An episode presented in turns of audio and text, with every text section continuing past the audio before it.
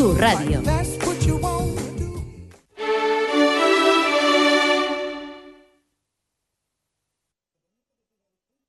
Onda Cero, Extremadura.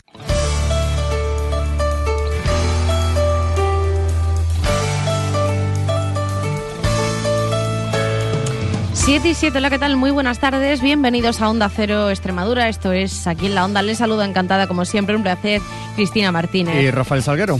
Les acompañaremos hasta las 8 de la tarde para contarles toda la actualidad de Extremadura, actualidad que pasa por varios asuntos, entre otros por el primer pleno de este año 2017, pleno cargado de simbolismo en donde la Asamblea de Extremadura, con la unanimidad de todos los grupos, condenaba la dictadura militar de Franco y aprobaba instar al Gobierno de la Nación a cumplir con la ley de la memoria histórica. En el espíritu de estas dos propuestas estaba la reprobación política del diputado Juan Antonio Morales, que un mes después de saltar el escándalo de su reconocimiento por parte de la Fundación Francisco Franco, que aceptó, se pronunciaba después de transcurrir un mes desde que saltara la noticia. Esta era su defensa. Quiero mostrar mi lealtad y compromiso con la Constitución y el Estado de Derecho que nos hemos dado todos los españoles. Y quiero presentarles a mi familia. Esta es mi madre, mi mujer, mis hermanas, mi hijo Luis, mi hija Clara y mi hija Ángela. Y este es mi padre, que para descanse, Luis Morales. Les enseño esto para pedirles que vayan ustedes a mi pueblo y pregunten y verán como nada de lo que se ha dicho aquí de mi persona aquí esta mañana tiene nada que ver con la realidad.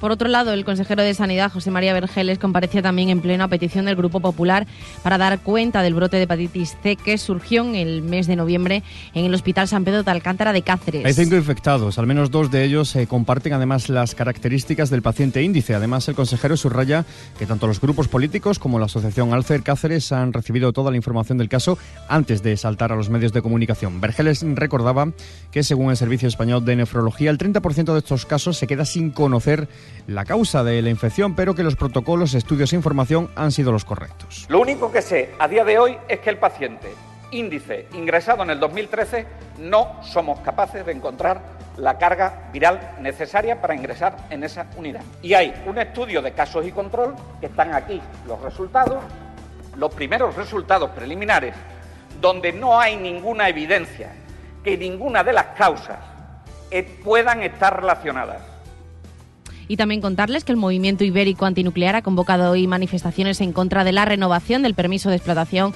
de la central nuclear de Almaraz y de la autorización de la construcción de un almacén temporal individualizado por el Consejo de Ministros español, que a su juicio abre la puerta a la prolongación del funcionamiento de la central más allá de los 40 años. El permiso de explotación de la central expira el 10 de junio del próximo año 2020. Este mediodía se han concentrado frente al Ministerio de Agricultura en Madrid y hacen lo mismo desde las 7 de esta tarde, hora española, junto al Consulado de España en Lisboa y a las 6 de la tarde, hora portuguesa. Exigen ambos gobiernos un calendario de cierre de la central. Además, en este sentido, el ministro portugués de Medio Ambiente, Joao Matos, ha anunciado hoy que pedirá a su país, eh, pedirá a la Comisión Europea que se pronuncie sobre la construcción de este ATI en Almaraz para almacenar los residuos tras no alcanzar un acuerdo con el Ministerio de Agricultura español, al que habían pedido un informe sobre el impacto transfronterizo. Desde el Ministerio se asegura que se respeta esta decisión pero que se esperará a la decisión de la Unión Europea.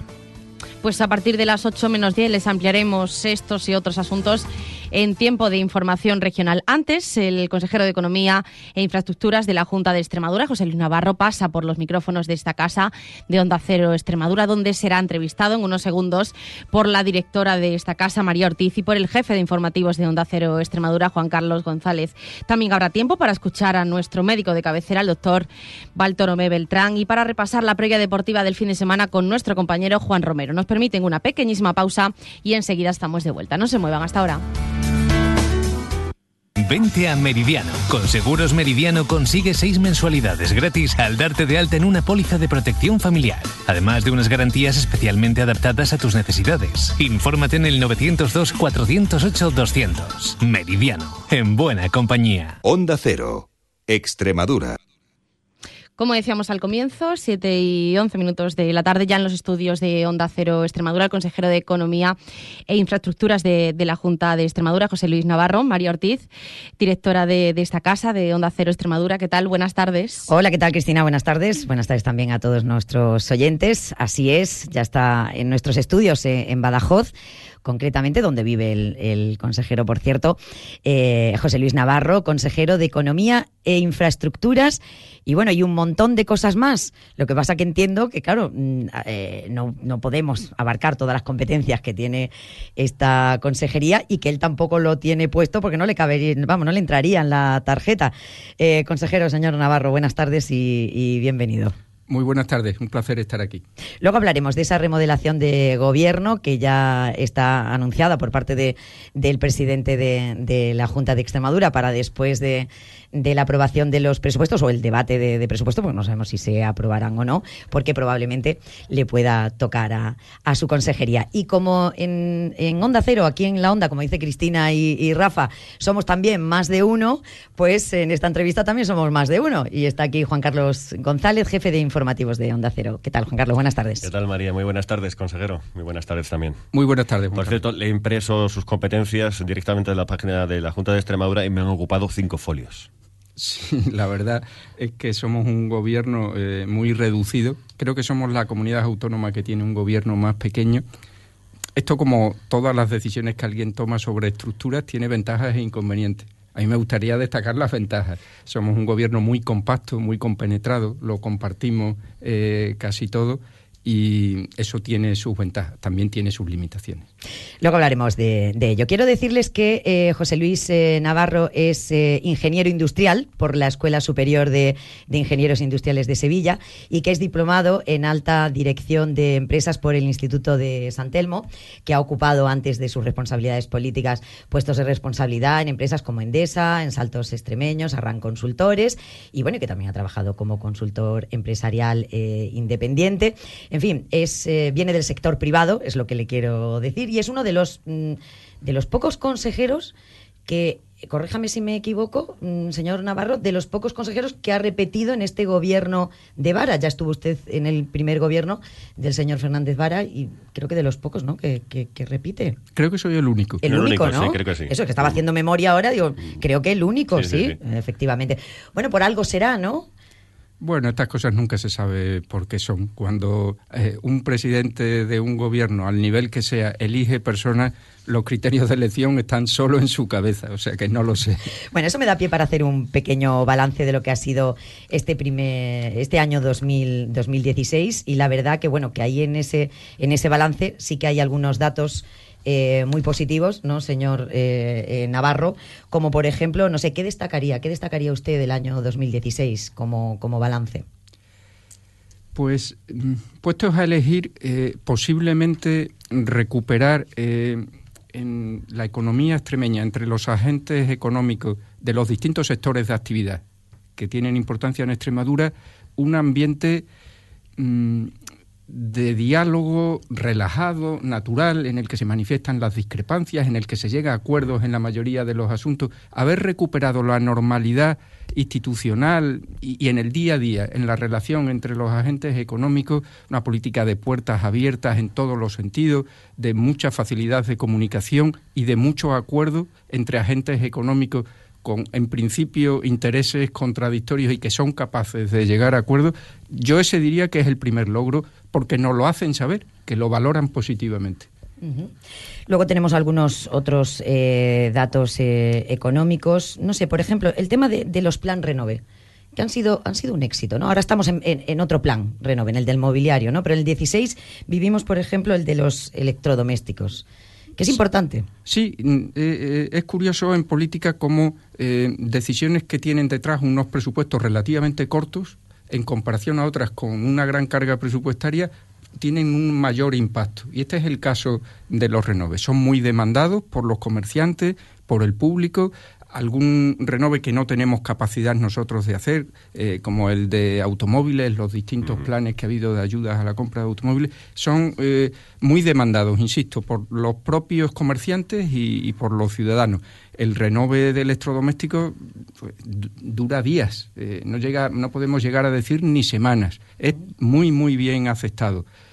Tenemos una novedad. Acabamos de aprobar las bases reguladoras, que no la convocatoria, me gustaría aclararlo, de un nuevo renove que es la primera vez de mobiliario de hogar. Las empresas no pueden acogerse estrictamente para mobiliario de hogar y tampoco, lo quiero aclarar, un pequeño detalle, eh, los kits que alguien compra en una caja desmontados para montarlo en su casa, tampoco. Mm. sí, que ahora se lleva mucho, ahora se lleva mucho el, mueble tradicional es el que queremos eh, apoyar.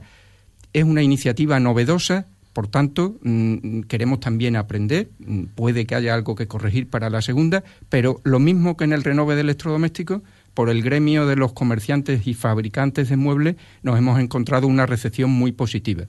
De hecho, eh, es que responde a una petición desde hace años de, este eh, sector de comerciantes del mueble. Lo veo razonablemente satisfecho, pero no sé si está razonablemente satisfecho, por ejemplo, con infraestructuras como una, una demanda casi, casi yo diría social, ¿no? de la conexión por medio de autovía de Cáceres con Badajoz, Badajoz con Cáceres, eh, que el año 2016 mm, no se hizo, evidentemente no, no, prosperó. En el 2017 parece ser, según le he oído, tampoco va. Eh, ¿Cómo queda esto? ¿Cómo va a quedar si, si hay un plan al respecto? En cuestión de las grandes infraestructuras, eh, hay que tomar decisiones complicadas que básicamente consisten en priorizar. Voy a dar dos cifras que sirven para, para centrar eh, los elementos de juicio que tuvimos para la toma de esta decisión. El presupuesto total que la Junta de Extremadura va a destinar a carreteras durante los próximos cuatro años incluyendo el 17, entre el 17 y el 20, y me voy hasta el 20, que es más allá de la legislatura, porque es cuando finaliza el programa FEDER europeo. Pues tenemos del orden de 200 millones de euros, para lo que es conservar, eliminar puntos de concentración de accidentes y acondicionamiento de nuevas carreteras, en cuatro años 200 millones. Dividimos entre cuatro, 50 millones al año. El coste estimado de la autovía Cáceres-Badajoz es de unos 600 millones de euros. Entonces, si yo tengo una inversión importantísima, eso es indiscutible, de 600 millones de euros, y tengo 50 millones de euros al año, de los cuales algo así como 15 los necesito para conservación, algo así como 10 los necesito para eliminar los puntos donde se producen concentración de accidentes.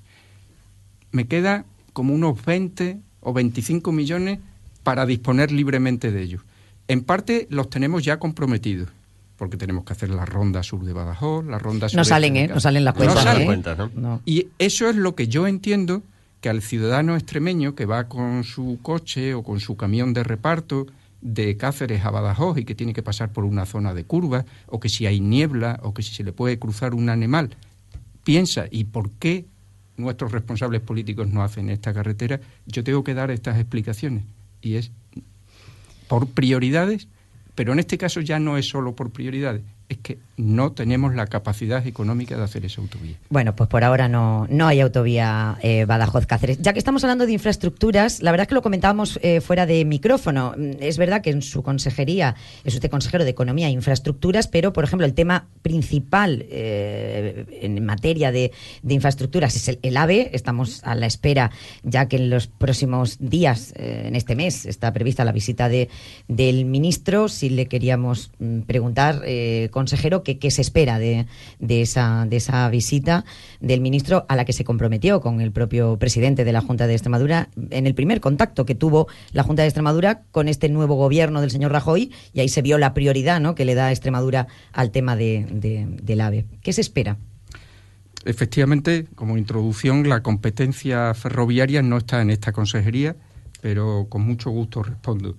Mm, yo diría que tomando como precedente inmediato el que en el 2016 consiguiéramos por fin todos los partidos, todos, desde el Partido Popular, Ciudadanos, eh, Podemos y el Partido Socialista, firmar un único documento en el que todos pedíamos lo mismo sobre el ferrocarril, los sindicatos, los empresarios. Yo diría que la sociedad extremeña en general, lo que hay que pedir ya está muy claro. Yo creo que debemos procurar todos no salirnos de ese guion y ir todos cogidos de la mano. A partir de ahí, tanto en la visita que le realizó el presidente de la Junta al nuevo ministro de Fomento como en declaraciones posteriores que hemos leído en los medios de comunicación, son declaraciones que hacen pensar que el ministro tiene voluntad.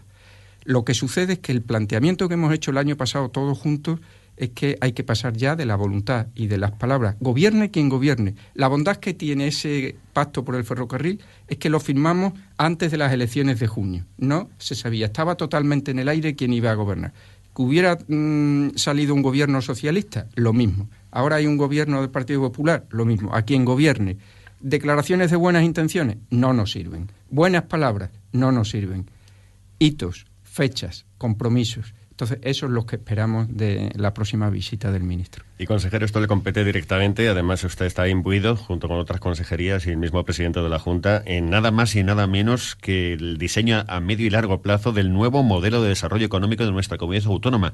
Lo denominan ustedes estrategia de economía verde o circular, por cierto, que se ha anunciado que finales de este mes, principio de febrero, abrió una comparecencia monográfica del presidente de la Junta de Extremadura sobre qué gira este nuevo modelo económico muy ambicioso. Dicho así, el titular ya pues llama mucho la atención. Sí, eh, hace tiempo mm, que ya Europa marcó un criterio general a, los, a todas las regiones de los Estados miembros y es hay que especializarse. Eso no es un invento extremeño, eso nos vino dado desde Bruselas. En la anterior legislatura, eh, Extremadura aprobó ya una estrategia de especialización que se etiquetó, así lo hacía Bruselas, inteligente. Pero hemos querido, el presidente de la Junta ha querido mm, concretar todavía más. Eh, en esa estrategia de especialización de hace varios años había unos cuantos sectores de actividad económica. Lo que ha querido el presidente de la Junta de Extremadura es poner el foco más intensamente todavía sobre una parte eh, de esa especialización. Hay algo mm, que, hay que aclarar y es que no estamos hablando de hacer muchas cosas todas nuevas. Lo que estamos hablando es de especializarnos en un conjunto de cosas, bastantes de las cuales, en bastantes de las cuales ya somos especialistas, pero darle a todo esto una visión de conjunto y un tratamiento unificado. Por ejemplo, la industria agroalimentaria es ya una de nuestras fortalezas. Podemos poner el ejemplo quizás más tópico, el tomate somos el primer productor eh, europeo de, tomate de industria. Tenemos una industria potentísima y muy competitiva, industria tradicional e industria del sector cooperativo. Esto me gusta mucho eh, subrayarlo. Tenemos una agricultura del tomate súper moderna. Ya estamos llegando a, no solo la primera transformación, sino a posteriores transformaciones que hacen que se quede aquí a valor añadido. Pero tenemos como fortalezas dispersas lo, que queremos es tener una estrategia en la que juntemos nuestra fortaleza eh, agroindustrial, nuestros recursos naturales con sus distintas vertientes, la, la dehesa de Extremadura, que es algo único, pero que va vinculada también a la agroindustria y al turismo. Eh, ayer, antes de ayer, me contaba una empresa joven de Madrid que trae a pequeños grupos de alemanes de muy alto nivel adquisitivo que ha diseñado eh, un paquete y está teniendo un gran éxito en traer grupos de 20 alemanes que vienen a Extremadura a visitar bodegas, a jugar al golf, a gastronomía y a visitas culturales. Están aquí una semana. todo eso es economía verde. La parte de circular es por, lo, es por donde va el mundo. Mm, eh, somos una sociedad ineficiente. Tenemos que eh, optimizar todos los recursos, los energéticos, los materiales, todo, y ahí nosotros tenemos ahí un campo extraordinario potencialmente. Por cierto que tienen el apoyo de todos los agentes sociales, los principales sindicatos, la patronal extremeña. Eh, ellos han hablado de que lo que quieren es que se genere, hablando de cambio de modelo de desarrollo económico de la región, hablamos de unos problemas estructurales que muchas veces el empleo es lo que ellos quieren, empleo estable, estable. Es precisamente a lo mejor una herramienta, una palanca ¿eh? para salir de ese círculo de esos datos del empleo que según la campaña vaya mejor o peor, crece o no crece. Yo creo que tenemos que ser prudentes y realistas ante un problema de, de la enormidad del paro en el que en estos últimos años, especialmente tras la reforma laboral, se ha venido a complicar con unos salarios bajísimos, con una gran precariedad, con mucha gente que tiene trabajos parciales teóricamente no deseándolos, porque el, que tiene un trabajo parcial porque le encaja en su vida es estupendo, pero hay mucha gente que no lo desea. Para esto no hay varitas mágicas. Y, si algún político dice eh, este planteamiento, esta estrategia es la solución, yo creo que se equivoca. Lo que tenemos es que trabajar desde muchos campos Yo creo que, por ejemplo, la reforma laboral hay que modificarla necesariamente, necesariamente. Y yo creo que las mayorías, nuevas mayorías políticas o falta de mayorías en Madrid van a permitirlo. Pero esa tiene que ser una pata, la especialización esta de la que estábamos hablando eh, también. Y, y a mí me gustaría mencionar otra, aunque sea muy rápidamente. Algo que yo creo que además distintos gobiernos de Extremadura le venimos dando continuidad, que es eso que llamamos la cultura del emprendimiento. Yo creo que en Extremadura, por razones fácilmente comprensibles, porque la, cultura en el sentido más profundo, no de conocimientos ni de, ni de literatura, pintura, arquitectura, sino lo que, lo que está en el ADN de una sociedad, eh, eso se genera a través de generaciones y generaciones. Y nosotros no hemos tenido generaciones y generaciones de emprendimiento. Yo soy extremeño de primera generación. Yo ya nací aquí, en Jerez de los Caballeros, pero mi, toda mi familia es valenciana. En el ADN de allí yo sí que noto que está el emprendimiento. Esto no es una crítica a Extremadura. Esto es reconocer una realidad, ¿no? Es reconocer que aquí... Aquí podríamos decir que hay un ADN de funcionariado por ejemplo. Y, relativamente reciente, yo diría, por ejemplo, entre, mm, entre digamos, eh, las personas con la vida resuelta económicamente, yo creo que aquí había hasta hace 30 años un ADN de vivir de las rentas. Ese es peor todavía. Peor todavía. Ese es peor. Entonces, e, ese, ese, esa inquietud, ese gusanillo de tener unos ahorros y decir, estos ahorros no es que me vayan a permitir para malvivir lo que me quede de vida. No, es que me van a servir para invertirlos y ganar mucho más y emprender y tropezar y volver a emprender el fomento de esa cultura yo creo que es otra pata imprescindible. Bueno, pues vamos a estar muy atentos al desarrollo de esa estrategia de economía verde o circular, vaya nombre, nos lo ha explicado un poquito el, consejero y bueno, y poco a poco y, a, largo plazo a ver si podemos darle la, vuelta a, Extremadura. Hablando de cosas muy concretas, no, no tan genéricas y a largo plazo, temas de actualidad, consejero, Acorex, que esta semana hemos conocido que, se ha salvado. Se ha salvado, gracias a Dios, por el acuerdo de, eh, con los acreedores. Ahí Avante puso 17 millones de dinero público. Avante está dentro de sus competencias. Ahora, bueno, Acore se va a integrar en el grupo andaluz, de COP. Em, no es netamente extremeño ya. No sé, ¿seguirá el apoyo de Avante eh, en este grupo? ¿Cuál es el futuro de la relación de Acore con, con la Junta de Extremadura? Primero disfrutar, aunque sea durante unos segundos, de la satisfacción del resultado de ayer. Eh, no era fácil, no era fácil, como ya se ha dicho, por las quitas tan importantes que han tenido que soportar quienes han apoyado eh, el convenio. Acore sigue siendo extremeño. A mí es lo primero que me gustaría destacar. Eh, en las decisiones que se han tomado ayer, mm, no, lo único que estaba en juego era si con la quita se atendía a un plan de viabilidad o si no había quita, era inviable la empresa y iba a su disolución. Por tanto, desde ayer eh, eh, hay un plan de viabilidad encima de la mesa. Hay un equipo gestor que internamente y con total autonomía las cooperativas que finalmente sigan en Acores van a tener que decidir si sigue o si no sigue. Nuestra relación con el actual equipo gestor ha sido buena, y si sigue este equipo gestor, seguirá siendo buena y si hay otro, será buena con el nuevo. Nos dicen que a lo mejor modifican los estatutos y van a tener que tomar grandes decisiones.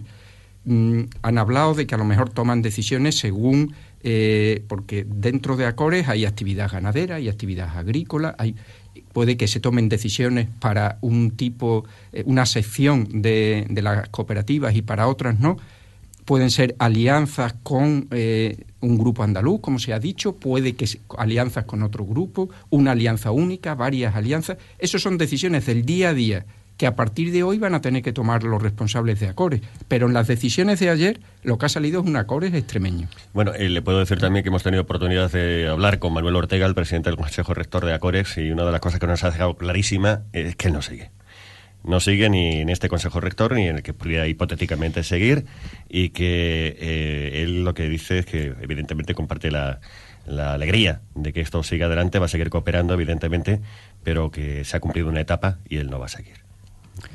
Lo puedo entender. Eh, quizás han sido tiempos muy, muy convulsos. Dice que tiene bastante con su cooperativa. Para, para Acores. Yo, yo quiero ser optimista, yo, yo quiero pensar que eh, una organización que es capaz de superar lo que Acores ha superado, si entre todos somos capaces de respetarla, como yo creo que este gobierno ha hecho en este año y medio. No inmiscuirnos para nada, solo acudir donde nos llamaban y para lo que nos llamaban. Eh, y le dejamos libertad de movimiento, le dejamos capacidad de decidir sin presiones de ningún tipo y ellos aciertan. Si, como me dices, en la conformación de un nuevo equipo eh, que dirija eh, el grupo cooperativo Acore, yo estoy convencido de que tiene un gran potencial y lo que tienen que acertar en las decisiones que rápidamente van a tener que empezar a tomar. Cuando decía usted que, lo que salió ayer era un grupo extremeño, quiere decir que Avante, retomando la primera pregunta, Avante va a seguir apoyando a un grupo extremeño. Claro, de hecho, Avante ayer lo que afectó es que los 16 millones de los que hablábamos antes, 6 millones estaban en una industria que dependía de Acores que es Toncoes. Y aquello ya tuvo su salida. Y aquellos 6 millones los tendrá que recuperar el dinero público extremeño Avante de Toncoes. En lo que es eh, Acores Núcleo quedaban 10 millones de euros. Estos 10 millones de euros los hemos convertido en un préstamo a 15 años. Es lo que ayer hemos aceptado. Son unas condiciones excepcionales. Normalmente cuando Avante entra eh, en una empresa, entra a 7, 8 años. Aquí hasta dentro de 15 años no vamos a recuperar. Pero es que si no hubiéramos aceptado esta opción, si no hubiéramos eh, eh, estado dispuestos a ir del brazo de, de, Acore, lo hubiéramos perdido todo. Mm. Con lo cual, simplemente por eficacia, esta era la mejor opción que teníamos, pero es que no la hemos hecho solo por eficacia, la hemos hecho por convencimiento. Muy bien. Eh, consejero, cambiamos de tema. ¿Qué sabemos de la mina de Agua Blanca? Una pregunta que nunca le han hecho. No. no, no me suena. No me suena, ¿verdad? Bueno, eh, eh, la declaración de impacto medioambiental, los plazos están ya ampliamente rebasados, ¿no? ¿Tenemos alguna novedad? Desgraciadamente no. Nosotros seguimos llamando. Esta mañana es la última vez que no se nos han puesto al teléfono en el Ministerio de Medio Ambiente. No se nos ponen al teléfono. Y a mí lo que más me duele eh, son las comparaciones. ¿Por qué se puede tener rapidísimamente una declaración de impacto ambiental, creando un conflicto internacional como es la de Lati, y tiene que ir tan lenta la de la mina. No hay razones que lo expliquen. Ya lo único que me queda es hacer hipótesis. Y yo hago la hipótesis de que hay mucho interés en una y ningún interés en otra. No encuentro otra explicación. Por cierto, pues hablando de, del almacén temporal eh, individualizado de la central nuclear de Maraz. Hoy mismo, el ministro portugués de Medio Ambiente ha anunciado que su país va a pedir al Consejo, a la Comisión Europea, que se pronuncie sobre la construcción de este almacén, el ATI. Ellos consideran que somos dos países, España, porque dicen que han fracasado sus eh, conversaciones con el ministerio correspondiente aquí en España. A mí me parece lamentable lo que ha sucedido en este caso con Portugal y, muy educados y muy corteses están siendo eh, los portugueses al manifestarse a la salida de la reunión de hoy en unos términos tan moderados, en mi opinión. Porque mm, mm, en esta ocasión, tengo que repetir algo que ya he dicho antes, no le encuentro explicación a las decisiones que ha ido tomando el Gobierno de España. Si hay una directiva y la propia ley española que contemplan la figura del impacto ambiental transfronterizo y hay un Estado miembro que se siente afectado por una evaluación de impacto en el país vecino y reclama participar, Participar no quiere decir tomar la decisión. Participar quiere decir acceder a la documentación y quiere decir ser escuchado. Eso es lo que Portugal pedía. Conocer toda la documentación y que se le permitiera opinar. Y finalmente que quien decida el estado en el que se encuentra. ¿Por qué no le hemos permitido esa participación que viene exigida en una directiva? Yo insisto, me parece que ha sido lamentable esta situación que se ha provocado y que se podía haber evitado fácilmente. Al margen, al margen de esa situación del conflicto que se ha creado, yo también lo pienso necesariamente con, Portugal, el tema del ATI, ya sabemos el almacén temporal de, residuos, ya sabemos que la Junta de Extremadura está en contra, pero la central nuclear de Almaraz, eh, y se nos escucha en toda Extremadura, consejero, por supuesto, da mucho trabajo. Eh, en esa zona. Mm, sus propios alcaldes, digo alcaldes del Partido Socialista, Diputación de, Cáceres, apuestan por mantener ese tipo de, energía. Hay un conflicto también interno, ¿no? Entiendo aquí, con respecto a este tipo de energía. Eh, por supuesto, mm, creo que puedo presumir de conocer bien todas las opiniones, las generales de Extremadura, las de la comarca donde está Almaraz, las de los distintos sectores, las de quienes se oponen abiertamente y frontalmente. Y, me gustaría destacar mm, algo porque hay veces que ahora que esto se habla de la posverdad, que alguna cosa no cierta parece que repetida muchas veces eh, llega a convertirse en verdad. No es cierto que si no se hace el ATI eh, sea un problema para el funcionamiento de Almaraz en el 2018, porque mm, ya hay precedentes y hay alguna otra central nuclear española que cuando hace una recarga de combustible, el combustible cargado lo manda a Francia. Entonces, ¿qué problema hay? ¿Es un poco más caro? Bien, pero desde Extremadura lo que decimos es ya tenemos bastantes residuos aquí. Aquí se nos impuso una central nuclear que no queríamos, antes de la democracia. Y, se nos dijo, y va a haber estos residuos. Ahora se nos dice más de los que, de los que se había dicho. Y, y Almaraz no la necesitamos los extremeños. Almaraz está aquí para darle electricidad a Madrid. Entonces, para darle electricidad a Madrid nos dicen, y tenéis que tener vosotros los residuos. Decimos, pues mire, no, no queremos tener más residuos. Y esa ha sido la opinión que la Junta de Extremadura ha manifestado y a quienes en la comarca, incluidos mis compañeros, me dicen, pero es que en la central me han dicho que en el 18 habría que parar. Pues con todos mis respetos digo, falso. Porque, insisto, hay otra salida para esos residuos. Lo que decimos desde la Junta de Extremadura es que no queremos que se incremente, más allá de lo previsto, los residuos que se almacenan en la propia central. Y lo que hay que pedirle también al Gobierno de España es que tenga un mínimo de eficacia eh, en tener ya el almacén temporal centralizado, ese que mm. no es capaz de construir, que ahí es donde tenían que ir estos residuos, pero que no se nos devuelva a nosotros la responsabilidad, a los extremeños, de algo que no teníamos por qué vernos envueltos en esta polémica. Que se busque otra solución, pero no otra vez la fácil. Ah, pues que se queden en Extremadura los residuos. Eso es a lo que decimos no. Por cierto, en el 2015 el 77% de la energía que producía Extremadura se fue fuera no lo consumimos nosotros. Es un dato también que tengo aquí encima de la mesa. Alternativas a este tipo de energías están evidentemente, y usted aboga mucho por ello, por las energías renovables, en los puntos estratégicos, hablábamos antes de la estrategia, y han sacado hace poco pues una serie de ayudas para el 2017, energías renovables.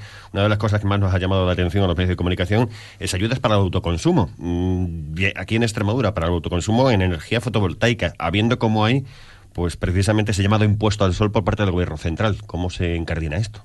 Sí, el, caso de la energía fotovoltaica es asombroso.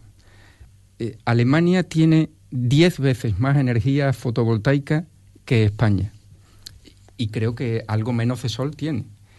El Reino Unido tiene el doble de energía fotovoltaica que España. No se puede entender países donde no hay sol, donde está todo el día lloviendo, han tenido un gran desarrollo de la fotovoltaica. ¿Por qué? Bueno, sencillo, porque ha habido un compromiso político de apoyarlo. Aquí lo hubo hasta el 2011. En los últimos cinco años, entre el 11 y el 16, ambos inclusive, eh, las energías renovables en España y en Extremadura han sido cero.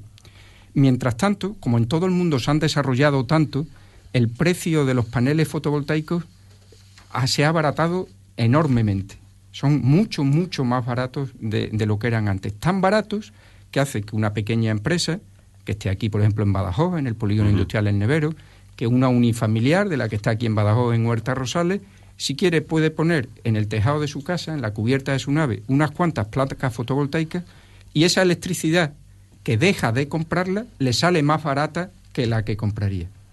Parece sencillo, parece básico. Entendible. Eso daría trabajo a pequeños instaladores, no a multinacionales, sino a pequeños instaladores de cada ciudad, de cada pueblo. Nos ahorraría dinero en nuestra factura de la electricidad. Pero entonces viene el gobierno de Rajoy y nos dice, quietos un momento, vamos a poner un contador, igual que hay un contador para saber lo que hay que pagarle a nuestra empresa eléctrica, vamos a poner un contador para ver cuánta electricidad producen estas placas fotovoltaicas y con lo que produzcan y yo me quede no para venderlo, sino lo consumo con mi frigorífico, con mi aire acondicionado. Por eso tengo que pagar. O sea, yo pongo las placas, yo lo produzco, yo me lo consumo, pero tengo que pagarle a alguien, como si cultivara mis tomates y por cultivar mis tomates tuviera, tuviera que pagar. No tiene ningún sentido, estoy convencido que va a desaparecer, lo he repetido muchas veces, el impuesto al sol, y mientras tanto hemos creado por primera vez una ayuda económica de hasta el 40% para que esa familia de esa vivienda unifamiliar que se quiera gastar 10.000 euros en poner eh, esas placas fotovoltaicas en su casa reciba una ayuda del 40%. este no es el fundamento del autoconsumo. El fundamento del autoconsumo es que es rentable por sí mismo. Pero tenemos que romper una especie de miedo social que ha generado ese impuesto al sol. Que los instaladores electricistas se atrevan a buscar clientes, a ofrecer presupuestos y que se empiece a desarrollar de verdad el autoconsumo. La verdad, consejero, que, que, en fin, hablando del principal problema que tiene Extremadura, que es el empleo, y llevamos hablando indirectamente de, este tema siempre, mm, eh, a lo largo de esta entrevista y con cualquiera que, hablamos, porque es así, en, en lo que es las energías renovables tenemos mucho desarrollo. Estamos muy parados, estamos muy parados, pero hay bastante desarrollo. ¿Cuál es el futuro de las energías renovables en, Extremadura? ¿Vamos a despegar o no vamos a despegar? Yo estoy convencido de que es imparable. Lo que está haciendo eh, el freno que se está poniendo en España, eh, yo creo que por la suma mm, no explicada de, dos factores, eh, la oposición del sector eléctrico tradicional, que ve peligrar su posición, y un gobierno en Madrid del Partido Popular que apoya a ese sector económico tradicional va en contra del mundo, va a contramano. Mm, y esto ya no puede durar más. Entonces, por un lado están las pequeñas instalaciones para autoconsumo, de las que ya hemos hablado. Pero por otro lado, en, en, el futuro energético tiene que ser un futuro sin emisiones, sin combustibles fósiles. El futuro energético es el coche eléctrico. El futuro e, energético eh, son las energías limpias. Y ahí también necesitamos, además del autoconsumo, también hace falta grandes plantas eh, para producir electricidad. En el año 2011, eh, cuando se produjo el cambio de gobierno, había inversiones supermillonarias, por ejemplo, mm, previstas en el campo de la biomasa, que generaban muchísimo empleo en el monte o en los cultivos agrícolas pensados expresamente para producir electricidad. Todos aquellos proyectos murieron todo aquello sería posible reactivarlo. Pero desgraciadamente la política energética, la, su definición es una competencia exclusiva del Estado. A las comunidades autónomas tenemos solo la competencia de desarrollar las bases que fija el Estado. Y las bases hoy por hoy son enormemente negativas para las energías renovables. Sobre todo, y termino, porque generan entre las empresas privadas, el desarrollo, el empleo tiene que venir de la mano de las empresas privadas. Yo eso no me canso de repetirlo. En cualquier sector y en el de las energías renovables. Y las empresas necesitan seguridad jurídica, certezas. El gobierno popular dice, si yo he creado un modelo para fomento de las renovables y le responden unánimemente los empresarios, sí, pero tiene una letra chica que dice que cada seis años se pueden cambiar las reglas. Dice, así yo no invierto.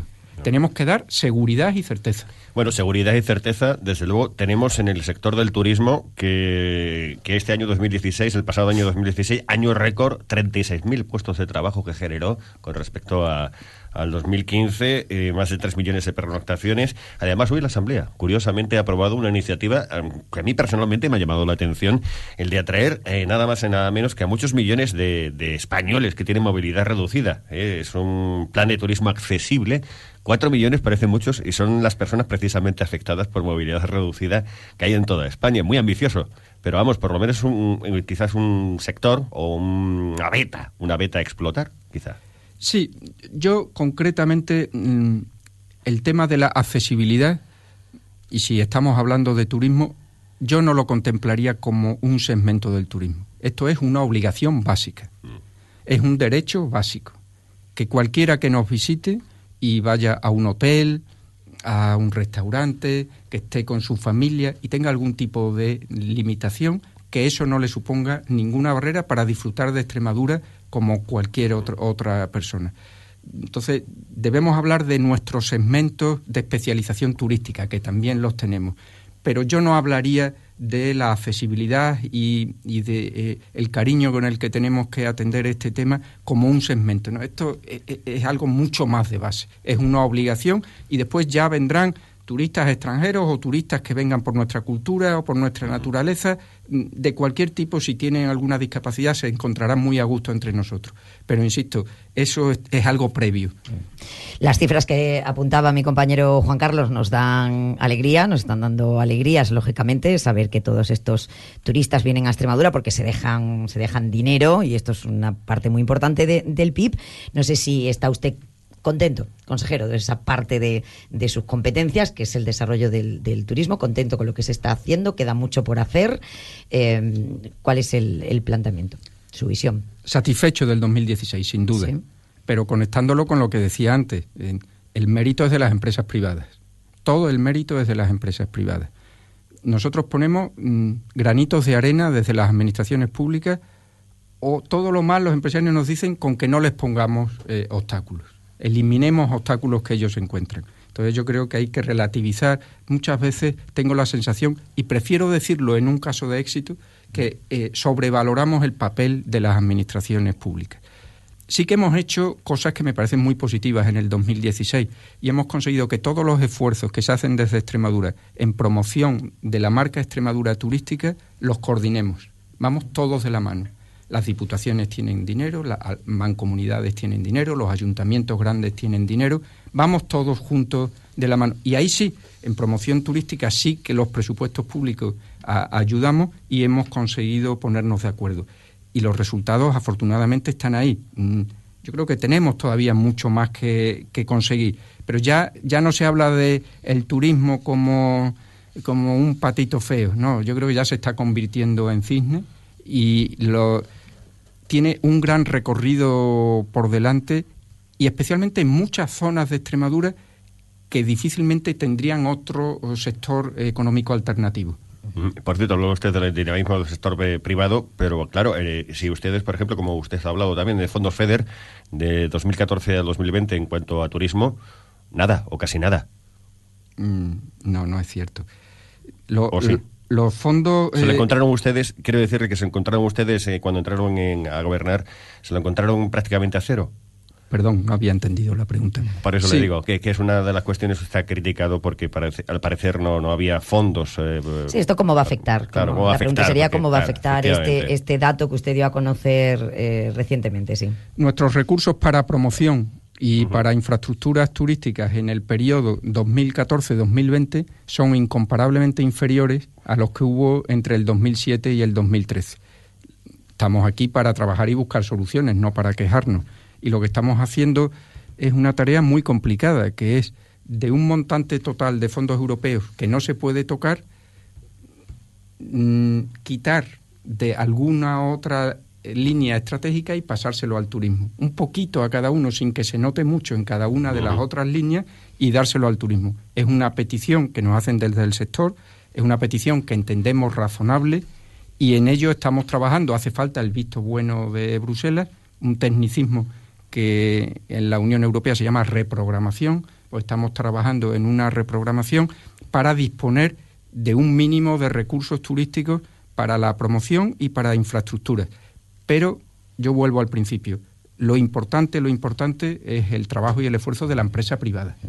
Bueno, pues aquí como empresa privada que, que, somos nosotros, yo como directora de esta casa quiero agradecer el esfuerzo efectivamente que están haciendo en la promoción del turismo en Extremadura y nosotros como empresa Onda Cero con nuestro gente viajera de Estereiros y toda nuestra la publicación de Destino Extremadura estamos ahí trabajando codo con codo con su consejería y, y la verdad que tengo que agradecer ese esfuerzo que hacen. Y consejero que ya estamos mm, terminando, terminó mm, con lo que empecé, hemos hablado de turismo, de infraestructuras, de energías renovables, es decir, to todas las competencias, y nos falta porque no hemos hablado de comercio, de comercio no hemos hablado de otras cosas. Uh -huh.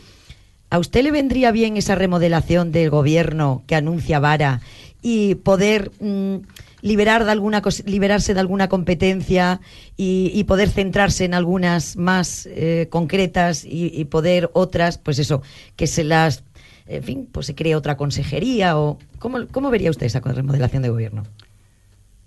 En esa línea, lo que le afecta, afecta a su consejería. Un inciso previo, entre las competencias de las que no hemos hablado, hay una sola que me da pena, ¿no? que nos hayamos dedicado algo de tiempo, que es la economía social. Ah, la economía social, la sí. aquí también. Ya, pero es lo que tiene. Quizás es que es una, Además, es una, una estrategia de desarrollo de economía social que han La economía social es importante. Es lo que tiene la mega, la mega consejería, que hay cosas que se tienen que dejar. Mira que la entrevista ha sido larga. Bueno, ¿qué le parece entonces? Pero no quiero esquivar la pregunta.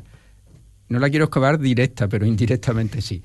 Yo algo he aprendido después de treinta y tantos años de vida profesional. Uno se tiene que centrar eh, en su mente, en su día a día, en lo que nos ocupa en la cabeza y en el corazoncito, en aquello que depende de uno.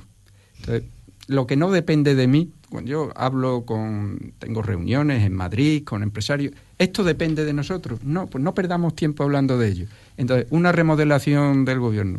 Mm, cuando alguien eh, recibe el encargo del presidente de la Junta de ser consejero, sabe que te nombrado por su voluntad. Te puede cesar el día que quiera por su voluntad. Yo volvería a mi actividad dentro de un mes, de un año, de dos, cuando termine la legislatura. Pero para nada me ocupa ni me preocupa. Yo me centro en todas estas competencias de las que hemos hablado y el presidente que tiene otras responsabilidades, él decidirá. Yo no estaba diciendo que le cesaran a usted, estaba diciendo que probablemente su mega consejería podría, bueno, pues a lo mejor dividirse un poco para, en fin, para centrarse más en, competencias. En cualquier caso, el tema de la economía social lo dejamos anotado, es que los informativos ya nos hemos pasado dos minutos y están los informativos esperando para resumir la actualidad del día, pero lo dejamos apuntado para, para otra entrevista. Señor Navarro, muchísimas gracias. Gracias a vosotros. Un placer, como siempre. Y les dejamos eso con Rafael Salguero, que les va a resumir presumir